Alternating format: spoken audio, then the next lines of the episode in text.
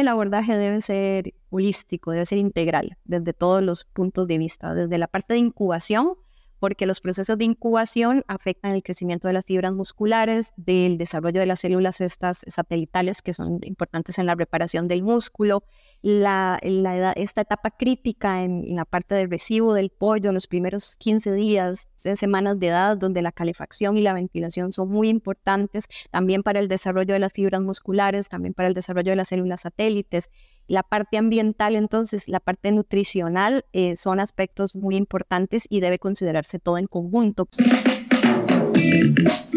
Bienvenidos a Avi Podcast, una línea directa con los principales referentes de la industria avícola. Avi Podcast solo es posible gracias al apoyo de empresas innovadoras que creen en la educación continua. El ANCO es ver crecer a nuestros animales con salud. Favor Animal Health Corporation Animales saludables, alimentos saludables, un mundo saludable. Síguenos en redes sociales y Spotify para tener acceso a información de calidad, continua y de acceso gratuito. Hola, bienvenidos nuevamente a nuestro Avi Podcast. Qué gusto que nos estén acompañando, quienes nos ven, quienes nos escuchan. Para la grabación de este nuevo episodio tenemos el día de hoy el tema que vamos a abordar es el impacto de las miopatías del músculo de la pechuga en los pollos de engorda.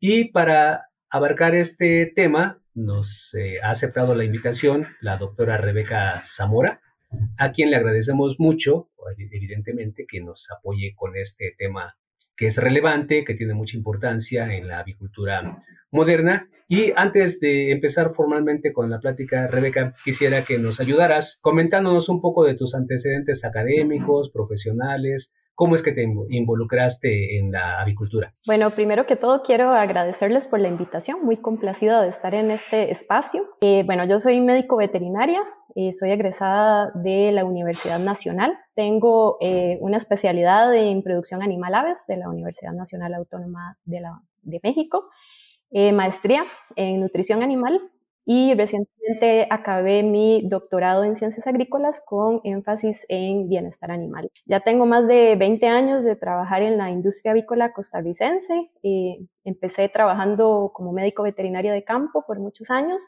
Después eh, eh, compartí la academia con el trabajo de campo medio tiempo. Ahorita estoy dedicada 100% a a la academia como profesora e investigadora de la Escuela de Zootecnia y del Centro de Investigación en Nutrición Animal de la Universidad de Costa Rica. Eh, y también soy asesora independiente y auditora de bienestar animal. Excelente, muy bien, qué, qué, buen currículum. Eh, para empezar a platicar del asunto, las miopatías, es decir, las alteraciones en la musculatura, que tiene, por cierto, el mayor valor en la producción del, del pollo, que es la, la pechuga. ¿Nos puedes comentar cuáles son las principales alteraciones que se presentan en este músculo? Eh, sí, las miopatías son lesiones que se han empezado a observar con mayor frecuencia en los últimos 10 años. Eh, son seis miopatías las que se presentan con mayor frecuencia. Eh, depende mucho de, la zona, del país y de la edad de cosecha y del peso de cosecha. Por ejemplo, aquí en Centroamérica cosechamos el pollo a edades tempranas, 35, 38 días. Y a pesos no tan altos como en México, Estados Unidos o Canadá, incluso Suramérica, pero tenemos, eh, observamos eh, algunas de estas miopatías con menor frecuencia que en otros países, pero sí están reportadas en todo, en todo el mundo y eh, son básicamente las que se presentan con mayor frecuencia, son las estrías de madera, las estrías blancas, perdón, pechuga de madera, pechuga de espagueti, también este, la miopatía del músculo verde y algunas veces se reportan, especialmente en Brasil, las miopatías dorsales y de, de músculo verde. Entonces va a depender mucho, algunas se presentan con más frecuencia, otras son más esporádicas. Estas se caracterizan principalmente por lesiones en general, todas las miopatías, lesiones del músculo, principalmente los músculos pectorales de la pechuga, con degeneración, eh, necrosis en algunos casos y apariencia eh, eh, verdosa, amarillenta por la presencia de fibrosis. Y esto entonces causa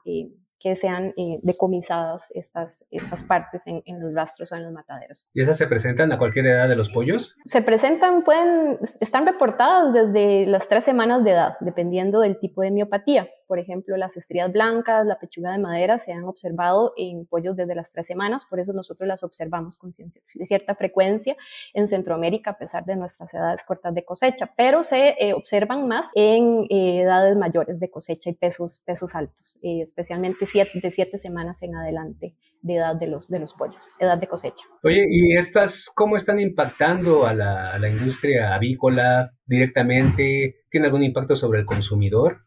Claro que sí, sí, sí provocan pérdidas económicas importantes porque eh, provocan problemas en la apariencia de las pechugas, también en la terneza, en la suavidad de, de la carne. Eh, presentan también problemas en la parte de, de, tenderización, en la parte de marinado. Algunos marinados no se adhieren bien a estas pechugas con, con estas miopatías, con estas lesiones y le dan dureza a la carne. Y la apariencia también no es aceptada por el consumidor. Esto hace que entonces se rechace por parte de los consumidores y también tenemos decomisos, eh, por lo menos aquí en Centroamérica tenemos decomisos importantes, algunas miopatías eh, causan el decomiso completo de la canal, otras solamente de las pechugas, pero algunas miopatías como por ejemplo la dorsal hacen, por lo menos aquí en Costa Rica, que se decomise la canal completa, provocando eh, bastantes pérdidas económicas en, en la producción. Oye, ¿y la incidencia es la misma? Mencionabas que hay varios tipos de, de, estas miopatías. ¿La incidencia es la misma? ¿Se presentan en forma combinada o, o son siempre independientes? Sí, sí se ha observado y nosotros realizamos un, un estudio bien interesante en, en, la Facultad de Medicina Veterinaria y Zootecnia de la UNAM, en conjunto con la Universidad de Costa Rica antes de la pandemia, y sí pudimos observar que algunas miopatías se, se presentan conjuntas. Hay pollos de engorde que tienen dos miopatías, por ejemplo, presentan pechuga de madera al mismo tiempo que estrías blancas.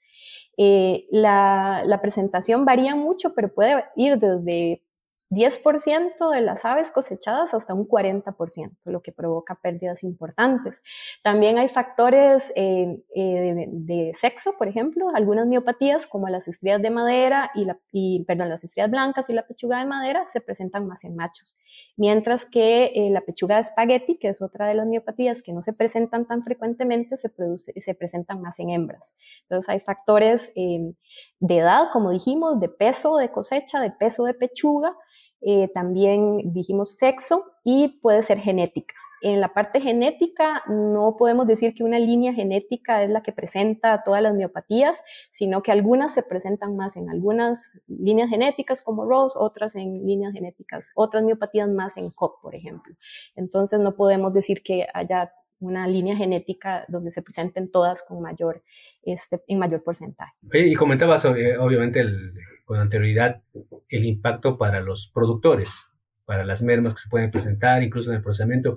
Eh, estas, estos productos pueden llegar al consumidor y cuál es el efecto que tienen ellos? Normalmente en, las plantas de proceso, en los rastros, se decomisan porque presentan, eh, las lesiones son evidentes durante el procesamiento, ¿verdad? Se ve la necrosis de los músculos, por ejemplo, se ve la fibrosis, son muy evidentes dependiendo del grado de, se de severidad, obviamente, pero la mayoría se logran detectar fácilmente y se decomisan, ya sea parcial o totalmente.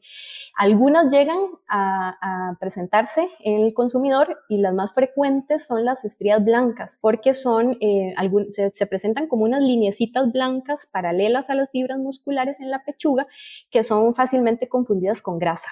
Entonces el consumidor no lo rechaza tanto porque lo confunde con eh, acúmulos de grasa, digamos, en estas líneas este, paralelas a las fibras musculares. Y eso, las estrías blancas se tienden a rechazar un poco menos, entonces en las, en las empresas, pues digamos, decimos aquí nosotros en mi país, se juegan el chance de presentarle al, al consumidor lesiones leves que son aceptadas más fácilmente. Pero las eh, pechugas de madera, por ejemplo, la pechuga en espagueti, este, la miopatía del músculo verde o las dorsales, eh, no, son completamente rechazadas por el consumidor porque sí presentan lesiones más, eh, más severas con inflamación, con decoloración o con cambio en la textura de la carne. Y en el caso de estas, sobre todo que mencionabas de las estrías blancas, que pudieran llegar al, al, al, consumidor y que las confundiera con la grasa. Al consumirlo, eh, este producto, ¿hay cambios? ¿El, ¿El, consumidor podría percibir cambios en las características organolépticas del producto o simple y sencillamente dice, ah, tiene esta apariencia, pero realmente sabor, consistencia, etcétera, ¿se, se alteran o no? Usualmente las que llegan al mercado son lesiones muy leves, las, las muy severas no, no se, se, decomisan, ¿verdad? Se rechazan en la planta de proceso y no llegan al consumidor, a menos que el consumidor eh,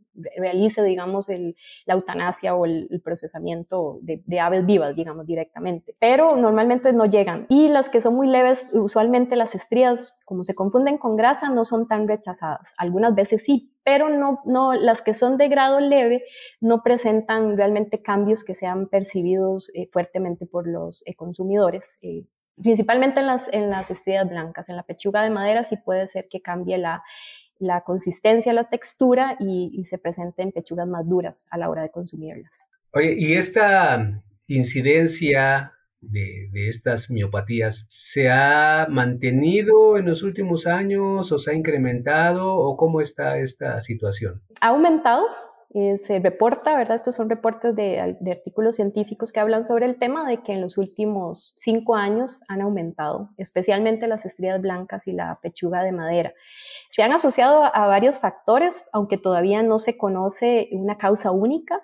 Alguna gente habla de, eh, por ejemplo, eh, que hay un estrés oxidativo asociado a, la, las lesiones, al cambio en las fibras musculares, y que entonces eh, la deficiencia de vitamina E y selenio, por ejemplo, eh, ha, ayudado a causar esto, porque estos pollos de crecimiento rápido, estas líneas genéticas que tenemos actuales, podrían tener mayores requerimientos de estas, de estas vitaminas, por ejemplo. Eh, también podrían tener, debido a su crecimiento rápido y a un gran rendimiento de pechuga, mayores requerimientos de aminoácidos azufrados, lisina, por ejemplo, y que eh, no, no, están contemplados en nuestras dietas. Todavía no, no, conocemos exactamente los requerimientos que puedan tener, que probablemente son más altos de los que consideramos. Han habido crisis en, las, en los granos, ¿verdad?, de la materia, en las materias primas durante los últimos 10 años que han hecho que los eh, los nutricionistas pues tengan que echar mano de otro tipo de ingredientes como los destilados de maíz o eh, principalmente algunos eh, ingredientes vegetales y ya no tanto se usan eh, los ingredientes de origen animal, que son más ricos en aminoácidos azufrados, y entonces esto se ha, se ha relacionado con esta aparición, eh, se, ha, asociado también al crecimiento genético acelerado y a la gran eh, proporción en el tamaño de la pechuga, eh, que ha tenido aumentos hasta de 5% en tamaño en los últimos cinco años. Y también este, se ha asociado obviamente al crecimiento rápido de estos animales a altas ganancias de peso y al cambio en, en, el punto de gravedad de los animales, de la postura que tienen ahora, debido al gran tamaño de las pechugas. Ha cambiado su punto de equilibrio y esto hace que entonces eh, se fuerce una postura y movimientos que, eh, de contracción que antes no realizaban estos músculos. Oye, ahorita que platicabas de todo eso tan interesante, me vino a la, a la mente.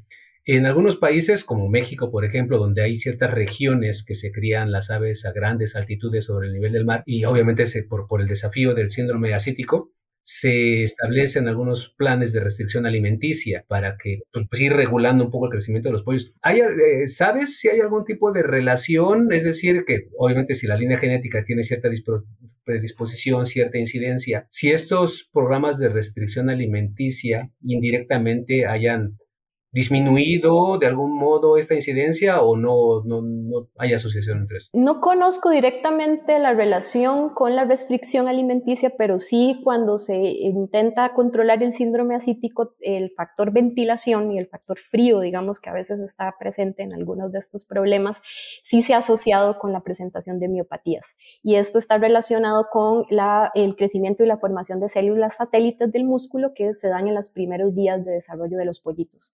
Entonces, la ventilación, eh, que no esté muy bien controlada y por lo tanto tiene que ver con la altitud, eh, la calefacción, por ejemplo, y obviamente el acceso a la comida durante los primeros 15 días eh, es este, básico para la formación de estas células satélites que están relacionadas con la reparación del músculo y si no están en buena cantidad, pues eh, están asociadas a la presentación de mayor porcentaje de miopatías. Entonces, tal vez por ahí podríamos hacer una, una asociación con, con la parte de síndrome Ok, valdría la pena obviamente para aquellas empresas que están haciendo programas de restricción, pues a lo mejor hacer ese tipo de evaluaciones, ¿no? Este, porque empresas muy grandes posiblemente tengan algunas unidades de producción donde tengan esta situación de la altitud sobre el nivel del mar y otras no tanto, pues que lo, que lo pudieran analizar y a lo mejor que nos compartieran información para saber cómo está. Claro, sí, de momento no conozco, no tengo datos por lo menos, o no he visto datos publicados, pero sí es un tema muy interesante de, de analizar y estudiar. Oye, y bueno, ya mencionabas eh, previamente que es una causa importante de, de, de, decomiso en las plantas de procesamiento.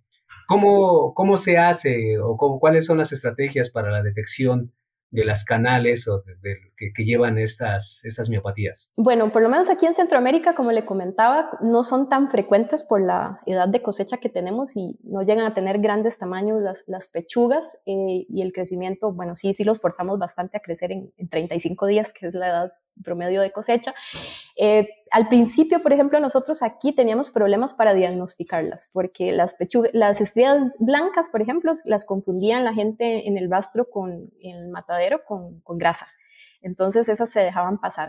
Eh, cuando ya se hacía un poco eh, más alta la, la, prevalencia y eso estaba muy relacionado eh, a la época del año, este, entonces ahí ya sí empezaban a, pre a, presentarse más estas lesiones y, y, era más fácil de diagnosticar. Entonces tiene que ver mucho con la severidad y se ha visto también que puede haber un factor este, de, de, de, época del año también esa presentación, pero es mucho más fácil con todas las condiciones en los rastros de verlas. De hecho, uno cuando hace necropsias no se ven tan fácilmente los animales recién eutanasiados que cuando tenemos todas las condiciones de todos los ácidos, este, cloro, ácido peracético, luz y todas las condiciones que, se ven en el matadero. Entonces es bastante fácil. Si uno está entrenado y conoce las lesiones, eh, en la planta de proceso es muy fácil de, de, detectarlas. Lo que es más difícil es detectarlas en las necropsias en campo, eh, en fresco, digamos, en el animal recién muerto, o en vivo también, es más complicado. En el ANCO ofrecemos productos y servicios para la prevención, el control y tratamiento de las enfermedades de los animales. Cuidando de la salud y el bienestar animal, colaboramos con los productores en garantizar la disponibilidad de alimentos inocuos y de calidad para la nutrición humana. Guiados por nuestra visión de alimentos y compañía enriqueciendo la vida, ayudamos a criar animales más sanos, lo que implica gente más sana y un ambiente más sano. Y tienen la misma, es decir, yo también he visto por ahí, leído un poco de estrategias que se implementan en estos mataderos para detectar algunos tipos de, esas miopatías, porque depende obviamente de la región, depende del, mercado, depende del producto, cómo se comercializa, cómo se presenta al consumidor. Es probable que pues, vayas nada más eviscerado, evidentemente sin cuello, sin cabeza, sin patas, eh, pero el, la canal completa. Y en otros casos, eh, despiezado y en otros casos incluso deshuesado. Yo supongo que cuando se hace el deshuese, pues la mayor incidencia o la mayor probabilidad de detectar estas miopatías, ¿no? Sí, claro, yo no, no tengo mucha información porque aquí la mayoría de pollo se, co se comercializa deshuesado, en piezas. Entonces, para nosotros es muy fácil, muy fácil verlas, detectarlas, eh, pero, pero, sí es importante porque las canales que van a llevar un tratamiento posterior, como tenderización o marinado, sí van a tener eh, problemas, digamos, de calidad para la hora de realizar los, los subproductos de, de estas canales. Entonces, sí, eh, creo que con un buen entrenamiento eh, es fácil, no, no se complica tanto la detección. El asunto es que cuando ya las tenemos ahí, bueno, ¿qué las hacemos? ¿Hacia qué línea de proceso dirigimos esas canales que no van a, van a ser aceptadas por el consumidor o que no van a, a, poder ser tratadas posteriormente con marinado, por ejemplo. Entonces, cuando tenemos una prevalencia alta, se, se nos complica porque tenemos, las detectamos, tenemos grandes cantidades, pero bueno, ahora qué hacemos con estas, qué, qué tipo de tratamiento, eh, qué tipo de producto hacemos con este tipo de canales. Eso entonces, digamos que regionalmente puede cambiar bastante esa, esa toma de decisión, ¿no? Porque, eh, por ejemplo, en el caso de, de, México, los productos, digamos, de valor agregado, los que están eh, precocidos o que los que están listos para comer, pues realmente es una proporción muy pequeña del total del volumen de la producción. Eh, mayor cantidad de, de, del pollo se comercializa de otro modo entero y entonces eh, la detección, digamos, puede ser un poquito más difícil. ¿Y sabes de tecnologías que se estén implementando, no sé, por ejemplo, en Estados Unidos, en otras zonas donde el pollo llega, puede llegar más pesado al, al, al, procesamiento, pero que también se tengan que implementar, no sé, ultrasonidos o algo por el estilo para poder hacer esa detección. Se está utilizando mucho la tecnología NIRS para detectar este tipo de miopatías, eh, principalmente las de los músculos internos, como el músculo verde. Las externas son más fáciles de ver, siempre y cuando no lleve piel, ¿verdad? La canal. Este, pero eh, cuando la canal, eh, como en el caso de algunos mercados, lleva piel o es entera y no se puede eh, ver la lesión o es profunda de los músculos pectorales profundos, se recurre, por ejemplo, a este tipo de tecnologías como el MIRS, es la que por lo menos he leído que es la que más se, utiliza en ese tipo de mercados. Pero entonces siempre, digo, es importante, por supuesto, tomar en consideración pues se puede presentar y hay que buscar la forma, identificarla rápidamente, pues para tomar las decisiones que correspondan. Pero, ¿qué pasa en el caso de las aves vivas? ¿Se pueden identificar algunas de ellas con, esos, con esas alteraciones, con este padecimiento? En este trabajo que realizamos antes de la pandemia, allá en la, en la UNAM, en México, eh, pudimos eh, probar el método de palpación manual de las pechugas, específicamente para la miopatía pechuga de madera y estrías blancas, y pudimos establecer altas correlaciones entre lo que palpábamos como una consistencia firme y la, la severidad de las estrías blancas y la pechuga de madera lo tanto, creemos que es una buena opción para realizarlo en vivo antes de que las aves vayan a cosecha y especialmente si llevan, si son canales enteras con piel donde no es tan fácil hacer el diagnóstico. Oye, ¿y cuánto tiempo toma hacer esa palpación? Porque me imagino en una planta de procesamiento que está recibiendo lotes de miles de, de aves, el, personal capacitado, ¿cuánto tiempo le toma determinar hacer la auscultación y del que sigue y el que sigue y el que sigue? Es muy rápido. Cuando uno ya se entrena y tiene bastante práctica, es bastante rápido. No creo que tarde, son segundos, ni siquiera un minuto se, tarda en, hacer esa palpación. Obviamente requiere bastante entrenamiento, práctica y, obviamente eh, experiencia. ¿Y este manejo se haría previo al, colgado de las aves o cuando ya están colgadas antes de la insensibilización? Sí, la recomendación sería hacerlo antes del proceso de colgado. Si, si es posible separarlas o en la granja si es que la, digamos, el problema es muy grave y necesitamos separar las aves desde antes, desde la granja, cuando se están capturando, por ejemplo, si la captura es manual. Pero va a depender mucho de, la presentación y del grado del problema que, que se esté presentando.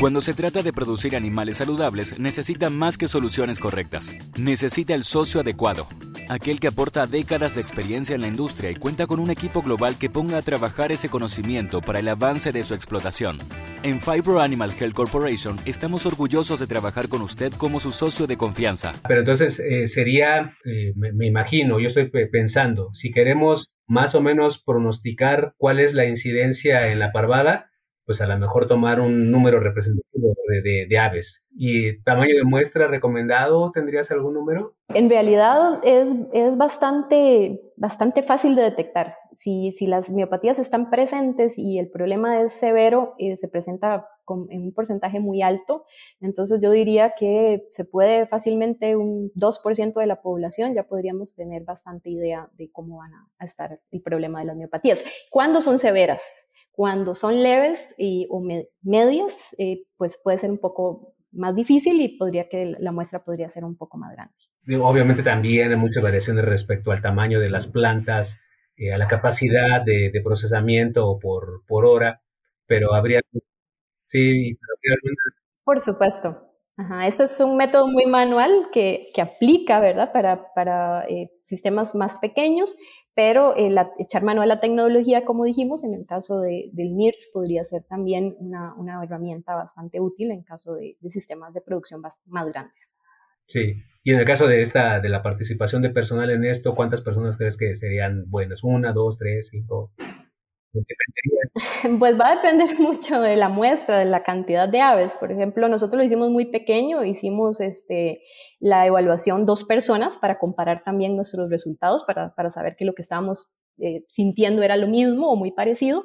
Y, este, y, hacíamos, eh, recuerdo que hacíamos aproximadamente unos, no sé, en cinco minutos procesábamos unas 200 aves. Era bastante rápido. Pero eso ya al final, cuando ya teníamos bastante experiencia, ¿verdad? Experiencia, ok. ¿Y, para, ¿Y cuánto tiempo crees que se necesite para capacitar a alguien, para entrenar a alguien? Eh, es rápido, en realidad tiene que ser gente obviamente que tenga bastante sensibilidad, ¿verdad? Y que se concentre, pero nosotros no tardamos 15 días, digamos, en, lograr ya el, entrenamiento y ponernos de acuerdo entre los dos evaluadores, las dos evaluadoras que estábamos haciendo la medición. Ah, muy bien, qué bueno, qué bueno conocer que además de la tecnología que puede tener un impacto económico en las plantas o para los productores, pues también la posibilidad de hacerlo manualmente con el, entrenamiento adecuado del personal. En esta época en la que por supuesto hay mucho interés y el bienestar animal tiene mucha relevancia en la producción avícola, ¿Cómo interactúa, cómo participa, cómo se percibe la presencia de estas eh, miopatías respecto al bienestar de las aves? No hay mucha información acerca de la relación entre la presentación de estas miopatías, su, severidad y eh, los indicadores de bienestar. Eh, pero podemos asumir que presentan un problema de bienestar para las aves porque podríamos asumir que sienten dolor por el grado de lesión y también por el tipo de lesión que se presenta, ¿verdad? Hay inflamación, hay fibrosis, hay necrosis en, en algunas de estas miopatías, especialmente si son severas. Y esto obviamente está asociado a dolor. Eh, lo que no tenemos mucho son acceso a indicadores de dolor eh, todavía. Están en, investigación, principalmente en universidades en, en Holanda y en, y en Bélgica, están trabajando en indicadores de dolor. Y, y esto, pues, pues cuesta, digamos, este, evaluar el dolor en aves, en pollos de engorde especialmente. No hay mucha información sobre esto y es un campo que, que necesita investigación, pero sí es importante, sí es eh, necesario es evaluar y seguir trabajando en esta parte para determinar exactamente eh, cómo afectan estas, estas eh, lesiones, que pueden ser bastante grandes, el bienestar de los, de los pollos de engorde. Como que hay mucho trabajo por hacer todavía en este sentido. Hay mucho, bastante que hacer. Nosotros en nuestro eh, nuestro, trabajo que hicimos allá en, México, eh, sí evaluamos, eh, usamos algunos indicadores de bienestar, de comportamiento, productivos y también fisiológicos. medimos todo el perfil, hemático y, también evaluamos la relación heterofilo-linfocito y también proteína C reactiva que está asociada con lesiones musculares en humanos, para poder ver si lo podíamos relacionar con la severidad de las lesiones. Sin embargo, no encontramos diferencias significativas, pero se requiere más, más trabajos, más pruebas. Este fue un primer acercamiento, ¿verdad? Un piloto y sí es, eh, se requiere más investigación. Incluso para relacionarlo con problemas locomotores, es decir, eh, por el peso, ya lo mencionabas antes, ¿no? Por el peso las aves eh, modifican su centro de gravedad pasan más tiempo echados, no necesariamente es un problema locomotor, pero obviamente hay que hacer las evaluaciones correspondientes para poder hacer esa identificación y después esa, esa eh, potencial asociación entre dificultades locomotoras con la posible presencia de las miopatías. Claro, sí hay trabajos que, no muchos, pero que relacionan la presencia de cojeras con las miopatías. Eh, sin embargo, eh, sabemos que las cojeras sí representan un problema de bienestar. Entonces, la, relación ahí es, está ¿verdad? presente y sabemos que tenemos que investigar más sobre realmente el impacto de, de estas miopatías sobre el bienestar. Oye, ¿y la industria avícola está trabajando, está haciendo algo con la intención de disminuir la incidencia de estas miopatías? Las eh, casas genéticas mencionan cuando uno les, les pregunta, ¿verdad? En sus presentaciones, en sus charlas acerca del tema, ellos dicen que están, que están trabajando en, en el tema, en el asunto. En la parte nutricional se busca, eh, trabajan las empresas en en hacer más abordajes nutricionales, es como la estrategia que más se utiliza, usando antioxidantes, vitamina y selenio, aumentando los niveles de lisina, por ejemplo, de metionina. Em, se ha asociado que el uso de ingredientes, por ejemplo, de origen vegetal no son tan altos en creatina, que es una fuente energética para el músculo, entonces en tratar de, ver cómo se le aporta este tipo de, fuentes de energía al músculo. se trabaja mucho en la parte nutricional.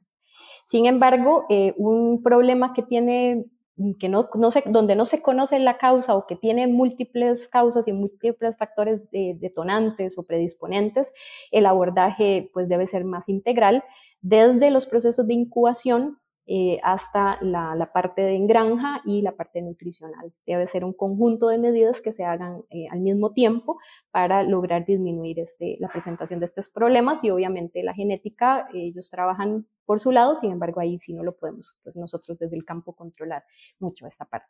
Porque también en este caso de las casas genéticas hay dos, dos situaciones, ¿no? Una es eh, mantener las líneas genéticas de rápido crecimiento de la actualidad que pueden presentar esta incidencia de esta problemática también están, han desarrollado o están trabajando con estas líneas que le llaman de lento crecimiento, pero que en realidad obedecen a otra necesidad Esas, de línea que, esas líneas de lento crecimiento es para otro tipo de mercado, para otras situaciones, pero que probablemente van a tener menor incidencia de la problemática, pero no se desarrollaron con ese fin. Correcto, de hecho sí, sí hay estudios que muestran que estas líneas llamadas de crecimiento lento presentan menor, eh, menor porcentaje de, este, de estas lesiones.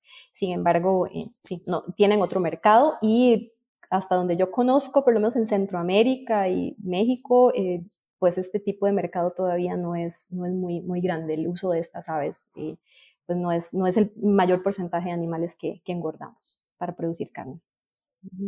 Sí, sí, obviamente las necesidades de alimentación de la población pues requieren producir lo más rápido posible, también al mejor precio eh, posible y por supuesto es, no, han, no han tenido tanto la penetración de este tipo de líneas, pero bueno, también es una situación que puede ayudar a disminuir esta, esta problemática, pero es eh, otro, otro contexto del que estamos hablando. Sí, trabajar en, en, el crecimiento, en la tasa de crecimiento, en la ganancia de peso en determinados días del, del engorde de los pollos, eh, algunas empresas lo reportan que ha funcionado para ellos en la presentación de estas miopatías junto con el abordaje de antioxidantes y de aminoácidos azufrados, es lo que más se reporta como estrategias. Ah, muy bien. Oye, Rebeca, nos has comentado bastantes cosas muy interesantes de esa situación de las, de las miopatías y a manera de resumen, a manera de mensajes que pudieran recibir los productores, los veterinarios, la gente involucrada con la producción avícola, ¿cuáles serían los puntos más importantes a destacar de esas miopatías eh, en pollo de engorda, perdón. Yo creo que es muy importante eh, considerar que en este tipo de lesiones, en este tipo de problema en particular, el abordaje debe ser holístico, debe ser integral desde todos los puntos de vista, desde la parte de incubación, porque los procesos de incubación afectan el crecimiento de las fibras musculares, del desarrollo de las células estas satelitales que son importantes en la reparación del músculo, la, esta etapa crítica en, la parte del recibo del pollo en los primeros 15 días, tres semanas de edad, donde la calefacción y la ventilación son muy importantes, también para el desarrollo de las fibras musculares, también para el desarrollo de las células satélites. La parte ambiental, entonces, la parte nutricional eh, son aspectos muy importantes y debe todo en conjunto para poder disminuir la prevalencia de este tipo de lesiones. Si nos concentramos en una sola de las medidas, como en la parte nutricional, pues es posible que no veamos los resultados que esperamos. Debe ser un enfoque integral. Claro, no, no perder de vista cuál es el objetivo de la producción, cuáles son las posibles consecuencias de esa necesidad productiva y por supuesto buscar las mejores eh, opciones para tratar de disminuirla y seguir satisfaciendo las necesidades del mercado. Oye, antes de, de despedirnos, eh, lo hacemos con otros de nuestros invitados. Eh, si tú tienes en mente alguien que se te pueda ocurrir que también sea eh, un experto en algunas de las áreas de la avicultura, en sanidad, en manejo, en nutrición, en incubación, en cualquier campo de la avicultura, algún nombre que te venga a la mente que nos pueda sugerir para que podamos invitar y que como tú nos compartas sus experiencias, sus conocimientos? Eh, a mí me gustaría que invitaran al doctor Manuel Hoffman. El doctor Hoffman eh, no trabaja específicamente en el área de bienestar animal, pero ha sido un impulsor para mí, para dedicarme a esta área de, de investigación en bienestar. Él ya está retirado, es una combinación entre costarricense y guatemalteco, entonces yo creo que él tiene mucha, muchas experiencias y mucha información para compartir. Ah, pues excelente recomendación. Vamos a pedirle al equipo lo contacte para invitarlo y que en un periodo muy lejano pues podamos contar con su participación. Pues doctora Rebeca Zamora, muchas gracias por participar, participar, platicar con nosotros sobre este tema de las miopatías en el pollo de engorda. Y a todos los que nos ven y los, nos siguen en este API Podcast, también muchas gracias por su atención y nos veremos en el siguiente capítulo. Hasta luego. Muchas gracias. Si te gustó este episodio, no dejes de compartirlo con otros profesionales para que más personas puedan tener acceso a la palabra de los principales referentes de la industria avícola.